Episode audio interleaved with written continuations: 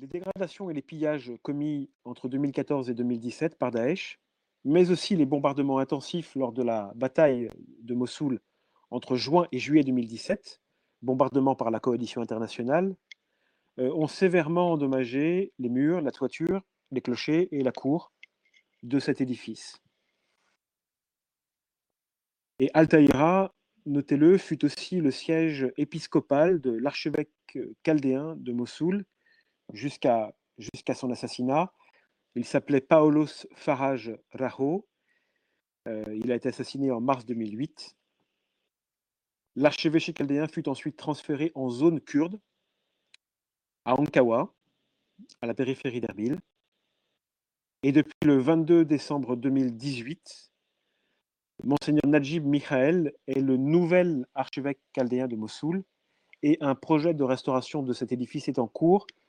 C'est un projet qui est porté par, par la fondation Alif, qui est une fondation intergouvernementale de droit suisse, et avec un financement conjoint des Émirats arabes unis.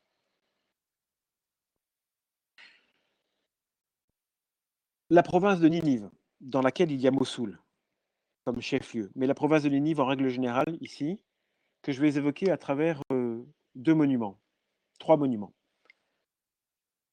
D'abord, l'église syriaque orthodoxe Margorgis de Bardida. Bardida, c'est le nom syriaque. Autrefois, jusqu'à tout récemment, la ville s'appelait Karakosh. C'est un nom turc, turc-ottoman, qui euh, signifie euh, l'oiseau noir mais la population a privilégié le retour au nom syriaque d'origine, Bardida. Au cœur de la plaine des Syriaques, ainsi l'appelle-t-on, à 30 km au sud-est de Mossoul, Bardida était considérée comme la plus grande ville syriaque du monde avant l'offensive de Daesh et la fuite de tous ses habitants, 50 000, euh, dans la nuit du 6 au 7 août 2014. Euh, l'église syriaque orthodoxe Margorgis de Bardida est double, vous l'avez sous les yeux. Il y a l'ancienne, à droite de cette photographie, et la nouvelle, à gauche. La première est tout à fait chétive.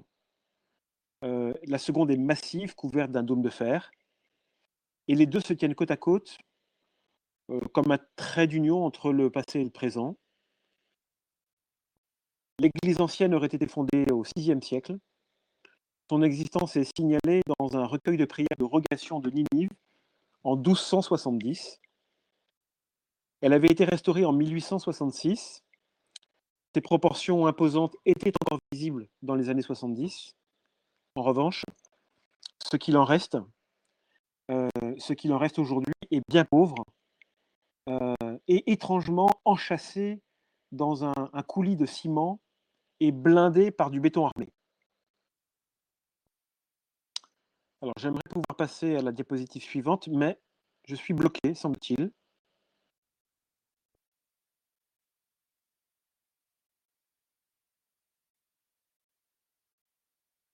Je n'ai plus la main sur ma présentation.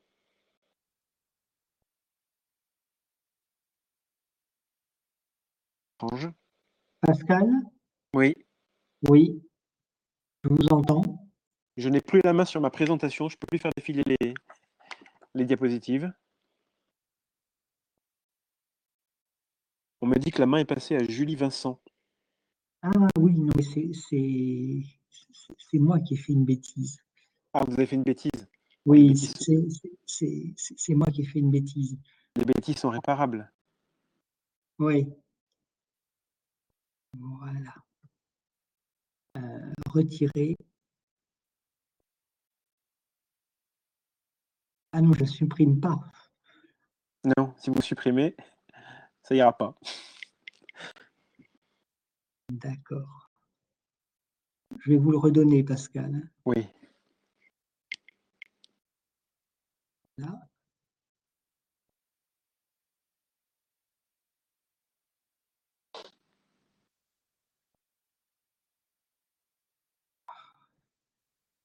Je ne trouve plus Pascal.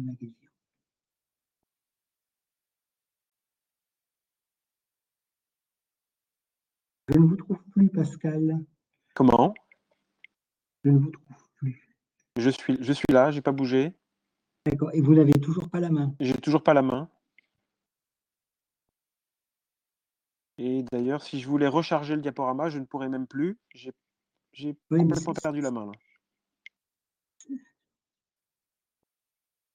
C'est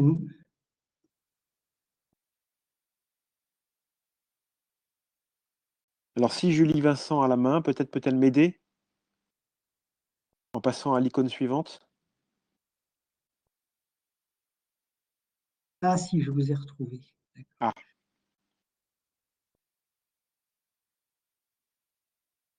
Je vous redéfinis comme présentateur. Oui, très bien. Oui, bon, parfait. Voilà, donc nous sommes toujours sur cette église, euh, cette église syriaque orthodoxe appelée Margorgis. Eh bien, la façade de cette église porte une, présente une, une peinture murale que vous avez ici euh, sous les yeux. Une peinture murale qui représente le baptême du Christ et qui mériterait d'être expertisée, sauvée et restaurée parce qu'il s'agit euh, vraisemblablement de l'unique exemple d'un- d'une peinture murale de ce type en Irak. À ma connaissance, après avoir euh, visité euh, l'Irak du nord au sud et d'est en ouest, je n'ai pas connaissance d'une telle, euh, fresque. Une fresque qui probablement est attestée à partir des sources dont je dispose du XIIe siècle. Et ce qu'il faut souligner, c'est l'état de dégradation avancé. Vous avez ici une photographie, un photomontage, un photomontage à différentes époques, en 2017 et en 2019. Photomontage réalisé par l'architecte Guillaume de Beaurepaire. Et vous pouvez voir que, outre les dégradations euh, commises par Daesh sur cette euh, fresque, euh, eh bien le, temps fait aussi son œuvre, puisque les parties en couleur représentent ou représentaient en 2019 les parties encore visibles, et les parties en noir et grisé représentent les parties qui avaient disparu entre 2017 et 2019. Donc j'invite euh, celles et ceux qui sont spécialisés justement dans la, dans la restauration et la conservation des fresques murales et des peintures murales, je les invite à se pencher sur, euh, sur cette fresque euh, tout à fait unique en son genre. J'aimerais passer à un autre édifice dans la province de Ninive. C'est le couvent de Marbenam et, et Sarah, qui se trouve euh, à 35 km au sud-est de Mossoul, dans le village de Khadir Elias. Nous sommes toujours dans, la plaine des Syriaques.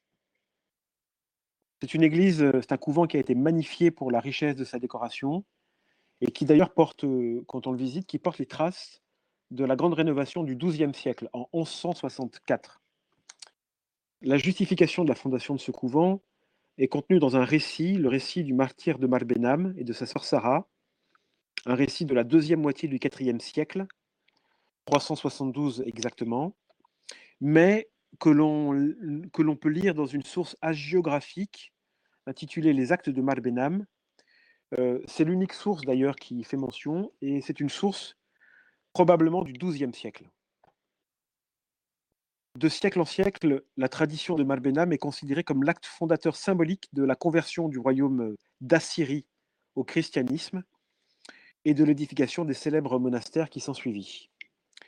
Le mausolée de Marbenam, euh, érigé au-dessus de, la fosse, en contrebas, euh, a été détruit à l'explosif en mars 2015. Vous voyez ici le résultat de cette destruction. Ce mausolée était visité par les chrétiens, mais aussi par les musulmans et par les yézidis, particulièrement par les femmes, qui venaient demander l'intercession du saint, Marbenam, pour l'abondance et la fécondité, en gros pour euh, les récoltes, euh, l'abondance du bétail et, pour l'enfantement. Le mausolée de Marbenam a été reconstruit euh, sous la maîtrise d'ouvrage de l'association Fraternité en Irak par les maîtres d'œuvre euh, Guillaume de Beaurepaire et Abdel Salam Al-Khodaidi. L'un est français, l'autre irakien de Mossoul. Et le choix de reconstruction du mausolée que, que vous avez ici sous les yeux, le choix de reconstruction s'est fait sur un retour à la forme constatée à la fin des années 20, des années 1920. Les travaux de reconstruction de ce mausolée ont été achevés à l'été 2019. Changeons de province maintenant et rendons-nous à Kirkuk, province de Kirkuk ici en orange, avec Kirkuk comme chef-lieu. On va commencer par euh, le site archéologique de Bazian. C'est un site qui se trouve sur l'axe routier Kirkuk-Souleymanier, à 65 km à l'est de Kirkuk et 47 km à l'ouest de Souleymanier, euh, tout près de la ville de Takia, au débouché ouest de la passe dite de Bazian Derbendi, à 18 km à l'ouest de la ville de Bazian. Voilà pour la précision du lieu, si vous avez l'opportunité de vous y rendre. Le site patrimonial chrétien irakien de Bazian a fait l'objet de fouilles archéologiques qui ont été conduites par une mission scientifique franco-irakienne au début du XXIe siècle, par Vincent de Roche du CNRS et par Narmin Ali Amin, sa consoeur, archéologue de l'université de Salaheddin, l'université d'Erbil, dans le Kurdistan irakien. Et l'église du site a été identifiée par les scientifiques comme étant l'œuvre de chrétiens de langue syriaque vers le VIe siècle. Alors ce site est tout à fait exceptionnel. Les archéologues ont en effet trouvé dans la nef euh, une structure qui est souvent mentionnée dans les textes, mais qui est rarement retrouvée sur le terrain. C'est ce qu'on appelle le BEMA, que vous avez au premier plan. C'est une plateforme qui est semi-circulaire, avec des gradins, pour s'asseoir, et qui est tournée, orientée vers le sanctuaire, et donc vers l'est, et reliée au sanctuaire par un petit couloir qu'on appelle le shkakuna. Et sur le BEMA se tenait la liturgie de la parole, et à la fin de la liturgie de la parole, pour le début de la liturgie eucharistique, le clergé allait en procession du Béma au sanctuaire en passant par le Shkakuna, ce petit couloir. Des, plaques de pierre ornées de croix avec un décor végétal à la base, ils furent retrouvés entre 1987 et 1990. L'état du site de Bazian se dégrade considérablement. Des pans de murs se sont effondrés depuis la dernière fouille le site, normalement clos par une barrière, est néanmoins traversé par les bergers et par les troupeaux de moutons qui se frottent sur les pierres et qui par conséquent dégradent les murs, murs qui ont été révélés par le travail des archéologues. Passons maintenant au Kurdistan. Vous voyez la carte du Kurdistan en orange, avec un, un premier édifice qui est le couvent assyrien Mar Odisho et Mar Kardar, dans le village de Dere, à 4 km euh, d'Amadia, dans un massif boisé et qui surplombe le petit village de Dere, comme je vous le disais. Ce couvent primitif, Mar Odisho et Mar Kardar, dont on ne sait absolument rien de précis sur son histoire originelle, pourrait avoir été édifié, nous dit-on, dès le IVe siècle, sans plus de précision. L'édifice qui lui succéda au XXe siècle fut détruit en 1963, puis reconstruit en 1985 et à nouveau totalement détruit sous Saddam Hussein en 1987. La reconstruction du couvent en 1995 et le maintien sur place d'une communauté de l'Église de l'Orient sont tout à fait exceptionnels. À l'aube du XXIe siècle, le renouveau du sanctuaire de Mar Odisho est d'une valeur inestimable. Il est redevenu pour des milliers de visiteurs un très haut lieu spirituel de l'Église de l'Orient. La falaise sur un replat de laquelle est posé le couvent est percée de cavités, comme celles que vous voyez, qui ont sans doute constitué en leur temps des ermitages. La tradition d'ailleurs euh, rapporte que Mar Odisho vécut dans l'une de ces cavités, celle qui euh, est présenté dans cette diapositive. Cet ermitage est une étape incontournable où les nombreux pèlerins viennent prier le Saint Patron et demander son intercession pour toutes sortes de vœux. Ils y déposent, comme vous pouvez le voir, euh, des cadeaux en témoignage de leur foi et de leur gratitude, et particulièrement des mèches de cheveux de jeunes filles, euh, pour remercier euh, le saint local d'avoir bien voulu donner une fille à, la famille qui vient visiter ce lieu. Euh, j'aimerais ajouter une chose qui me semble importante, c'est que euh, certes, Daesh a détruit, a vandalisé, euh, pillé et détruit une très grande partie du patrimoine chrétien dans la plaine de Ninive et à Mossoul. Mais il faut dire aussi, pour être tout à fait exact, que Saddam Hussein, lorsqu'il gouverna l'Irak à partir de 1979 et jusqu'en 2003, donc pendant pratiquement 25 ans, Saddam Hussein détruisit un grand nombre d'églises et de monastères chrétiens dans la région du Kurdistan. il le fit pour des raisons tactiques, stratégiques, puisqu'il voulait, aux frontières de, de la Syrie, de la Turquie et de l'Iran, il voulait constituer un no man's land à l'intérieur duquel rien ne devait subsister, ni les villages, ni les communautés et ni leur patrimoine. Et de ce fait, une centaine d'édifices, je dis bien une centaine d'édifices, a été tout simplement pulvérisée par l'armée de Saddam Hussein euh, lorsqu'il euh, lorsqu'il gouverna, lorsqu'il présida ce pays. Donc je pense que c'est quelque chose qui mérite d'être souligné parce que tout, euh, tout travail d'inventaire et tout travail de recherche, quand bien même il se focalise sur les destructions commises par Daesh, ne doit pas ne doit pas exclure de son champ d'analyse euh, les, destructions commises préalablement.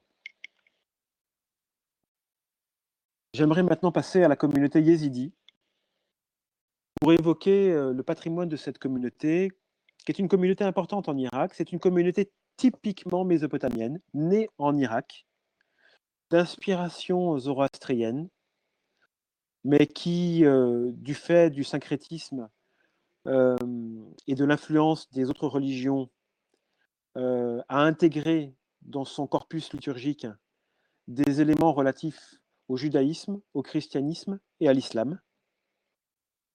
Toujours est-il que cette religion, la religion yézidi, demeure bel et bien vivante en Irak, en Irak mésopotamienne, avec une communauté qui était euh, sans doute estimée à 800 000 individus, entre 600 à 800 000 individus, euh, qui pour moitié habitaient sur le massif de Sinjar, où a été commis euh, un génocide par Daesh, euh, quand Daesh a occupé le massif de Sinjar en 2014. Et dans la plaine de Ninive, il y a des villages et des communautés yézidis. Nous sommes ici, par exemple, à Bazani. Nous sommes devant le mausolée yézidi de Sher Bakr al-Khatani. Bazani forme avec sa voisine Bahashika un ensemble urbain qui est situé à 20 km au nord-ouest, au nord-est de Mossoul, pardon, et à 48 km au sud du centre spirituel yézidi de l'Alèche. Avant que Daesh n'envahisse la plaine de Ninive, 35 000 yézidis résidaient à Bahashika et à Bazani. Ils y constituaient 85% de la population les djihadistes y ont dévasté la presque totalité du patrimoine yézidi. Ils ont détruit à l'explosif les 22 mausolées qui s'y trouvaient. Ils ont profané les tombes, qui sont des éléments essentiels du patrimoine de toute communauté. Ils ont également réduit en cendres leur rare bibliothèque et ils ont par ailleurs incendié leur oliveraie sacrée, une oliveraie de 90 000 arbres, puisque les yézidis font un usage abondant de l'huile d'olive pour leur cérémonie sacramentelle. Depuis la libération du territoire le 7 novembre 2016, les yézidis mettent tout en œuvre pour revitaliser leur cadre de vie. Ils ont ainsi reconstruit les 22 mausolées qui avaient été pulvérisés par Daesh. Et la photographie, la diapositive que vous avez sous les yeux, illustre justement l'un de ces 22 mausolées reconstruits par la communauté yézidi elle-même, sans aucune aide gouvernementale, ni même international. Parmi les mausolées yézidis de Bazani, celui de Sherbakar al-Khatani est situé à côté d'une grotte où jadis coulait une source.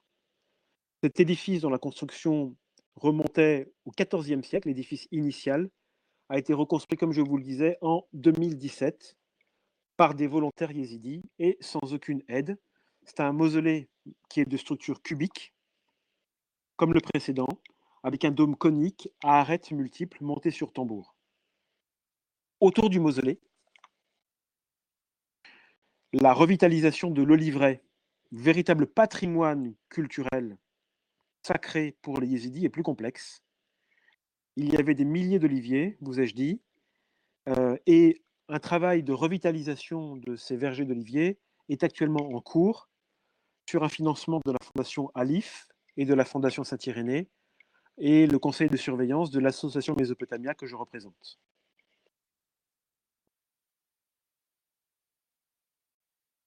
Je vais passer maintenant au patrimoine juif avec la tombe du prophète Naoum, qui se trouve à Al-Kosh, également dans la province de Nénive. Euh, à la lisière du Kurdistan d'Irak, pour être exact. Cette synagogue incarne l'enracinement des communautés juives en Mésopotamie. Elle révèle aussi l'origine juive de certaines des premières communautés chrétiennes locales. Le mausolée de Naoum, que vous avez sous les yeux, est un édifice de pierre enduite. En 2017, il était partiellement en ruine. La restauration de ce mausolée, commencée en janvier 2018, est conduite par euh, l'organisation nord-américaine Arch, Alliance euh, pour la restauration et le patrimoine culturel, avec la société tchèque Gema Art International. Euh, il s'agit formellement d'une synagogue comprenant en son centre la tombe du prophète, le prophète Naoum, mais aussi dans la cour intérieure, la tombe de Sarah, la sœur de Naoum, ainsi qu'une école religieuse et un cellier. L'ancienneté du mausolée de Naoum est attestée de longue date. Une identification ancienne de la synagogue de Naoum, l'Alcochien, date du XIIe siècle, mais des éléments historiographiques permettent aussi de dater cette synagogue du Xe siècle. Et la restauration-reconstruction de l'actuelle synagogue est relativement récente. Elle date de la fin du XIXe. Et Benjamin Tudel, grand, voyageur juif de Navarre du XIIe siècle, qui visita les communautés juives de Mésopotamie, évoqua d'ailleurs dans sa relation de voyage, c'est le titre de son œuvre, Relation de voyage, évoqua déjà la tombe de Naoum l'Elkochéen.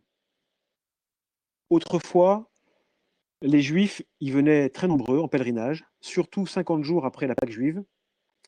Aujourd'hui encore, cette tradition se perpétue euh, même si la fréquentation du site est beaucoup plus faible. Faute de résidents juifs à Alcoche, c'est la mairie, la mairie d'Alcoche, qui euh, conserve la clé d'accès de ce mausolée. Passons maintenant à la conclusion de mon propos. Quelques perspectives. Les Irakiens rencontrés au cours des missions de Mésopotamia dressent tous euh, le même constat les pensées radicales et djihadistes imprègnent encore profondément les mentalités. Euh, Daesh a été vaincu militairement, mais son idéologie persiste. Envisager l'avenir dans un tel contexte pour tous les Irakiens est particulièrement délicat. Envisager la protection du patrimoine dans ce contexte toujours conflictuel est un défi sur le court, le moyen et le long terme. Envisager un développement serein des travaux de recherche et d'inventaire est tout aussi délicat. Malgré cette absence d'horizon, partout où cela fut possible, les communautés concernées n'ont pas tardé à rénover, restaurer, reconstruire ceux qui avaient été vandalisés, profanés ou dynamités. Mais ces communautés n'ont pas nécessairement rénové dans le respect du patrimoine originel. C'est pourquoi les coopérations internationales sont si importantes. Euh, c'est notamment tout l'intérêt du remarquable travail de reconstruction du mausolée de Mark Benham, que vous avez vu en début de diaporama, par une équipe franco-irakienne, avec euh, l'architecte français Guillaume de Beaurepaire et l'archéologue irakien Abdel Salam Al-Khodaidi. Lors de, lors de la journée d'études que nous avons organisée à Erbil, le 29 juin dernier, euh, le public était présent a pu exprimer un certain nombre de doléances par écrit. Elles ont été recueillies et analysées. En ce qui concerne le patrimoine, je vous donne une synthèse de ce qui a été demandé au gouvernement fédéral irakien et aux institutions civiles et religieuses compétentes. D'abord, créer une législation protectrice des minorités, spécifiquement les minorités ciblées par Daesh, les minorités chrétiennes et yézidis. Deuxième point, respecter les droits civils et patrimoniaux des minorités, notamment chrétiennes et yézidis, avec un travail de fond sur les manuels scolaires. C'est un point considéré comme absolument indispensable. Troisième point, réaliser un inventaire de tous les mausolées yézidis détruits par Daesh dans l'ensemble de l'Irak, pas seulement à Bashika et Bazani. Ce qui est difficile, je vous l'avoue, puisque le massif de Sinjar, où habitaient 400 000 des, des 800 000 yézidis, est toujours excessivement difficile d'accès pour des raisons euh, militaires et des raisons de conflit, euh, de conflictualité. Quatrième doléance, mettre en place des moyens tangibles pour conserver le patrimoine chrétien et yézidi en Irak dans tous les gouvernorats et notamment à Mossoul. Cinquième point, reconstruire les monuments endommagés en employant des moyens et des techniques adaptés, respectueux de l'édifice. Les Irakiens ont maintenant conscience euh, de la valeur de leur patrimoine et conscience de la nécessité de restaurer le patrimoine euh, dans le souci de ce qu'il pouvait être euh, originellement, à la lumière des documents sources. sixième point, prendre en compte le patrimoine civil dans la conservation du patrimoine. Septième point, sensibiliser les jeunes de plus en plus focalisés sur la migration à la conservation patrimoniale. Huitième point, promouvoir la réalisation d'expositions sur le patrimoine détruit et vandalisé par Daesh. C'est ce que fait Mésopotamia. Neuvième point, créer un musée du patrimoine des minorités. Et dixième point, promouvoir, euh, c'est le vœu des Irakiens, promouvoir une journée irakienne du patrimoine à l'image des journées européennes du patrimoine. Voilà, j'en ai terminé avec mon exposé. J'espère ne pas avoir été trop long et dans l'espoir que euh, Ségolène de Montbriand et Pierre le Riche euh, pourront prendre la suite. Merci à vous.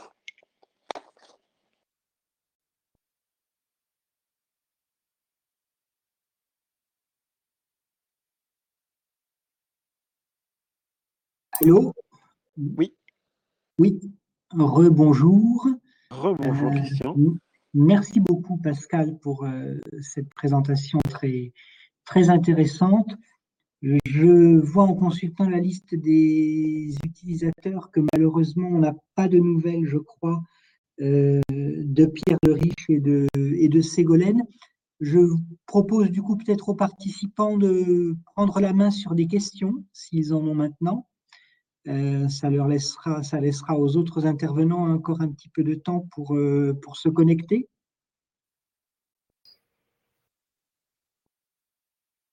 Oui. Est-ce que quelqu'un souhaite poser une question?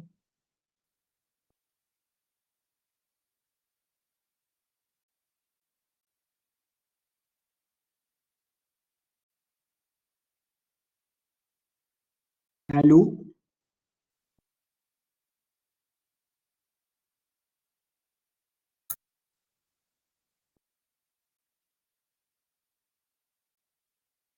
Pascal Oui, je suis là. Oui, voilà, du coup, je, vais peut-être, pour lancer la discussion, poser une question un petit peu sur les, bon, la manière dont, dont les choses se passent avec les, l'action notamment de votre, de votre association se passe avec les pouvoirs publics sur place. Euh, alors, relativement bien, aussi étrange que cela puisse euh, être, mais nous sommes les, nécessités des visites que nous accomplissons localement mmh imposent que nous soyons euh, identifiés et repérés. Mmh. Il n'y a pas de visite sauvage. Oui. par conséquent, euh, toutes les visites que nous faisons sur les différents sites sont connues des communautés locales, premièrement qui nous mmh accompagne systématiquement pour visiter euh, l'édifice, le mausolée, le cimetière ou le livret yézidi. Deuxièmement, connu des communautés, connu des autorités euh, communales, connu également des autorités régionales, et mmh connu des communautés, et connu des, également des autorités fédérales, puisque lorsqu'on voyage en Irak, il faut faire une demande de visa, une demande de visa motivée. Et nous motivons, notre, nous motivons cette demande de visa par le travail patrimonial et le travail de recherche que nous réalisons. Donc nos activités sont publiques, connues de tous, et ma foi, jusqu'à présent, se sont déroulées pour le mieux du monde, sans aucune entrave constatée. Je dis bien sans aucune entrave constatée. Les seules difficultés d'accès au monument sont des difficultés liées à la dangerosité de certains lieux. Par exemple, le Mmh. massif de Sinjar. Jusqu'à présent, il n'a pas été possible de se rendre à Sinjar pour expertiser le patrimoine yézidi. Malgré, malgré les demandes que nous avons faites, nous pouvions y aller d'un point de vue réglementaire, mais les conditions sécuritaires n'ont jamais été euh, possibles. Pour y aller effectivement. Donc voilà, les, les seules entraves que nous avons, euh, auxquelles nous avons fait face sont des entraves de type euh, sécuritaire. D'accord. Oui.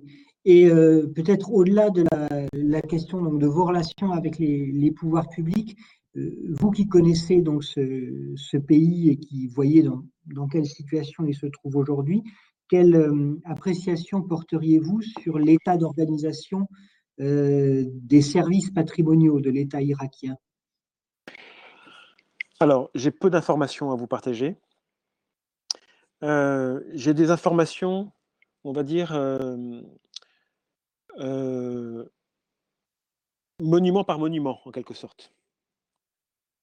Et particulièrement sur le secteur de Mossoul, où euh, il est vrai, des, des, projets de restauration-reconstruction sont mis en œuvre, sont mis en œuvre à l'échelle internationale, par la Fondation Alif notamment, mm -hmm. avec des financements croisés internationaux, dont le financement des Émirats arabes unis. D'autres acteurs patrimoniaux sont également acteurs de projets de restauration et de reconstruction, comme l'UNESCO. Mm -hmm. euh, des acteurs privés aussi, comme Fraternité en Irak, comme la Fondation Saint-Irénée. Mais les gros chantiers, les gros chantiers de restauration patrimoniale à Mossoul se heurtent non pas à des problèmes administratifs, mais surtout à des problèmes claniques. Mm -hmm. Euh, et c'est ça l'écueil principal euh, pour tout projet de, de, restauration ou de reconstruction. Et donc ça prend du temps. Ça prend du temps parce que les, contraintes claniques euh, font qu'il faut souvent satisfaire euh, les différentes communautés euh, qui ont la main soit sur le, soit sur l'édifice, soit sur l'administration locale. En fait, une administration, quelle qu'elle soit, ne peut pas être dissociée du, du, groupe confessionnel majoritaire mmh. et du clan communautaire auquel il appartient.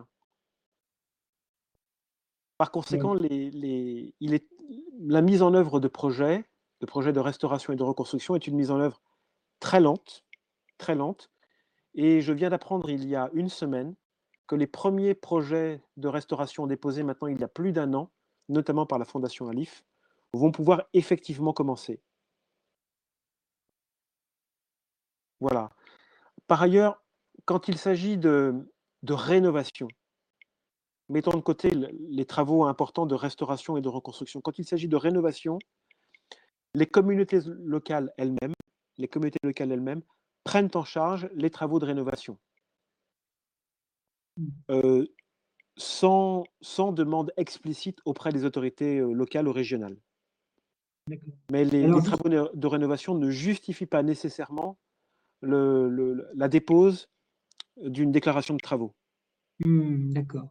Alors justement, je vois qu'une des participantes au séminaire, euh, Émilie Marie Grévy, pose une question. Je ne sais pas si vous l'avez vu dans le fil de la discussion.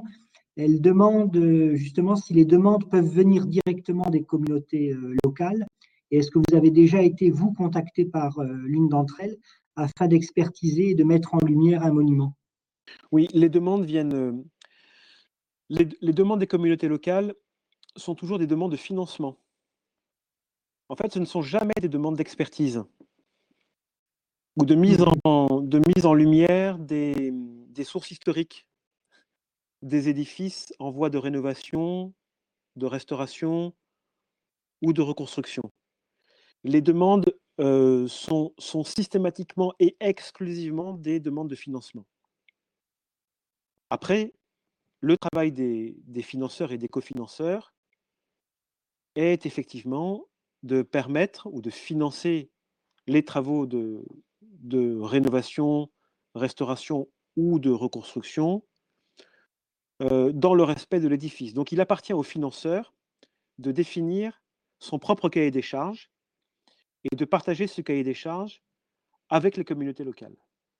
Mmh, d'accord. Et c'est effectivement ce qui se passe. J'ajoute que dans quelques semaines euh, paraîtra un, un, livre numérique, un e-book en anglais sur euh, l'intégralité du patrimoine du vieux Mossoul. Le vieux Mossoul, c'est cette partie de la ville qui était à l'intérieur des remparts ottomans. Et donc cet e-book lorsqu'il sera mis en ligne, euh, euh, écrit par Guillaume de Beaurepaire, cet architecte français, qui a vécu quand même trois ans en Irak. Euh, cet e-book mettra en valeur les, les, les, travaux structurels nécessaires à accomplir pour, pour la reconstruction, pour la restauration et la reconstruction des édifices du vieux Mossoul qui ont été endommagés par, par la guerre et par Daesh. Donc il y a, à l'initiative de Guillaume de Beaupère, euh, il y a une, démarche patrimoniale qui est proposée par les spécialistes du patrimoine, qui sont pour le coup des spécialistes européens, et qui proposent ce travail-là, euh, qu'ils le proposent aux administrations et aux autorités compétentes irakiennes, puisque ce livre, cet e-book, a vocation à être diffusé euh, dans les cercles universitaires et administratifs de la province de Mossoul et les autorités fédérales.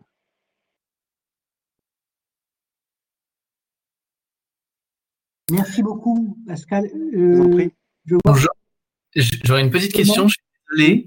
Bonjour. Euh, je me demandais notamment pour le site de Marbenham et Sarah, je ne sais pas si je le prononce correctement, oui, qui sont bien. dans la, province de Ninive. Euh, euh, je, me, je, me, demandais si, lorsque Guillaume de Beaurepaire a, a, réalisé la reconstruction du mausolée, les restes et notamment l'ensemble des pierres, des témoins archéologiques qui étaient présents, faisaient l'objet d'une conservation, s'ils étaient mis de côté et si par la suite un travail de, euh, de collecte, de préservation de, ces éléments était réalisé par l'association ou par toute autre euh, administration. Et j'avais une ultime question. Euh, oui, vous parliez constamment, vous avez fait un énorme travail de présentation et de recontextualisation de chacun des sites. Est-ce que c'est hum, ce travail de documentation, c'est vous personnellement qui le réalisez vous évoquez notamment l'incertitude sur certaines euh, datations de, couvents, de mausolées. Euh, comment parvenez-vous à, sourcer, à, faire, ce travail d'histoire, d'historien D'accord. Alors, je vais répondre à la première question assez simplement. Oui, euh, les matériaux collectés sur le site après la libération du couvent de Marbena Messara. Euh, et dans cette période de reconstruction du mausolée, tous les matériaux euh, collectés sur le site et qui n'ont pas été euh, réemployés sont conservés au couvent lui-même.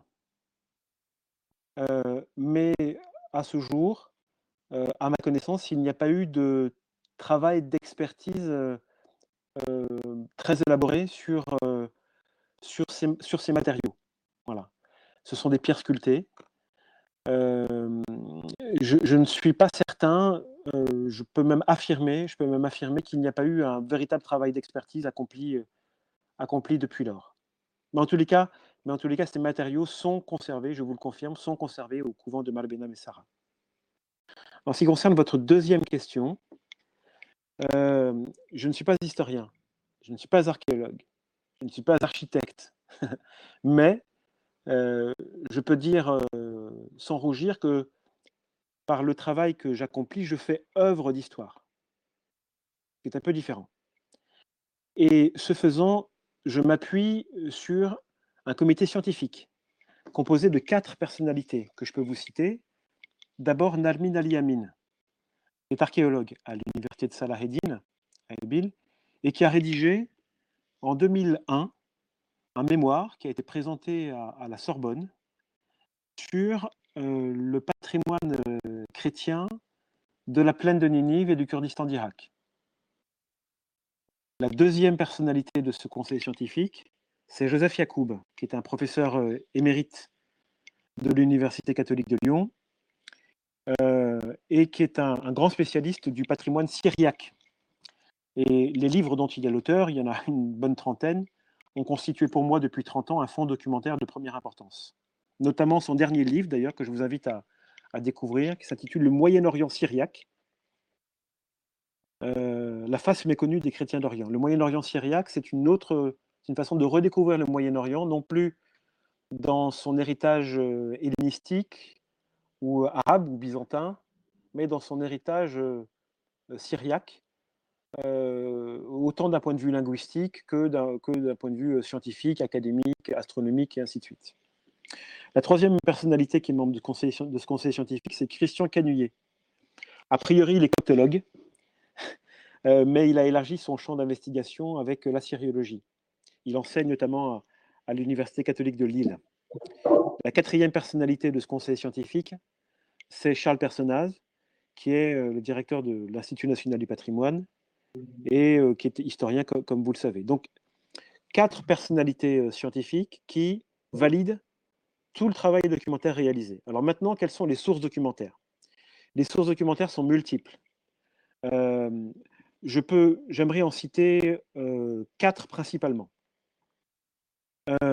D'abord, le travail, le travail monumental accompli par Jean-Maurice Fier, qui était un, dominicain, un savant dominicain, euh, né en 1914 et mort en 1995, euh, très grand orientaliste et qui a publié une œuvre monumentale intitulée Assyrie chrétienne en trois volumes, qui a été publiée entre 1965 et 1968 par l'Institut des lettres orientales de Beyrouth. Et on trouve encore les, trois volumes d'Assyrie chrétienne, on les trouve encore dans quelques bibliothèques spécialisées. Euh, vous les trouverez par exemple, euh, je pense naturellement à la BNF, c'est sans aucun doute. Vous les trouverez aussi à, la bibliothèque dominicaine du Saulchoir à Paris. Et vous les trouverez dans quelques autres bibliothèques, comme par exemple à Lyon où je me trouve, euh, la bibliothèque municipale de Lyon. Et vous en avez naturellement un exemplaire original euh, à Beyrouth, à la bibliothèque de l'Institut français du Proche-Orient. Donc ça, cette documentation, la documentation euh, du père Jean-Maurice Fier, ce dominicain et ce grand savant, est, absolument déterminante. Sans le travail académique monumental qu'il a réalisé, jamais, je dis bien jamais, euh, nous n'aurions pu accomplir euh, notre propre travail au sein de Mésopotamia. Et d'ailleurs, je m'empresse de dire que depuis cette époque-là, il n'y a pas eu de travail général sur le patrimoine chrétien et yézidi irakien. Il y a eu des, des, travaux sectoriels, sur Mossoul en particulier, euh, et un peu la plaine de Ninive, mais pas, de travail global. Ce qu'amène le travail de Mésopotamia, c'est un, une, revisitation du travail de Jean-Maurice Fier à travers une démarche globale dans tout l'Irak, et deux, une systématisation de l'iconographie euh, pour euh, ce travail documentaire. de l'iconographie par l'image, mais aussi par la vidéo. Euh, deuxième source documentaire de valeur, de grande valeur, c'est celle d'un autre savant dominicain, grand orientaliste, qui s'appelle Jean-Marie Mérigou, euh, qui, vit toujours, qui habite à Marseille, au, couvent dominicain de Marseille, et qui a euh, réalisé un travail de thèse sur les chrétiens de Mossoul et leurs églises pendant la période ottomane, entre 1915 et, 1818. Et c'est un, un, travail de thèse qui a été publié en 1983. Euh, j'ai mentionné tout à l'heure la thèse de Narmin Ali Amin.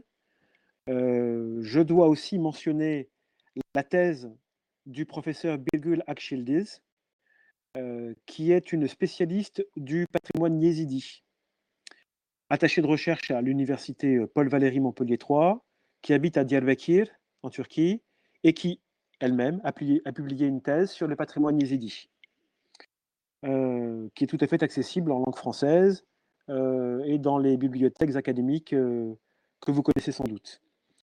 À ces travaux académiques, il faut ajouter un certain nombre de travaux de chercheurs et d'historiens.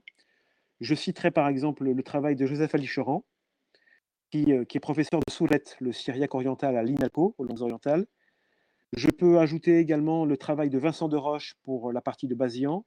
Je peux ajouter le travail de Jean-Michel Potin, qui est l'archiviste de la province dominicaine de France. Bref, vous voyez, il y a en fait un certain nombre de sources compilées euh, et que j'étudie, que j'expertise, non pas comme un historien que je ne suis pas, je le répète, mais que j'étudie, que j'expertise comme un, chercheur, comme un chercheur et un documentaliste, en essayant de trouver à travers ces différentes sources documentaires les points de convergence et les points de divergence, parce qu'il y en a. Il y a quelques anachronismes que l'on peut repérer assez facilement. Euh, mais voilà, mon travail est un travail, dans le fond, de collecte, de synthèse et de mise à disposition du grand public, mais dans un souci académique, de mise à disposition de cette documentation. Pascal, merci beaucoup euh, pour cette réponse très, très étoffée et aussi pour cette, euh, cet important enrichissement bibliographique que vous avez apporté euh, à la question qui a été posée. Merci aussi d'avoir bien, bien explicité votre, votre posture hein, dans cette, cette démarche de documentation et de, de sauvegarde du patrimoine en Irak.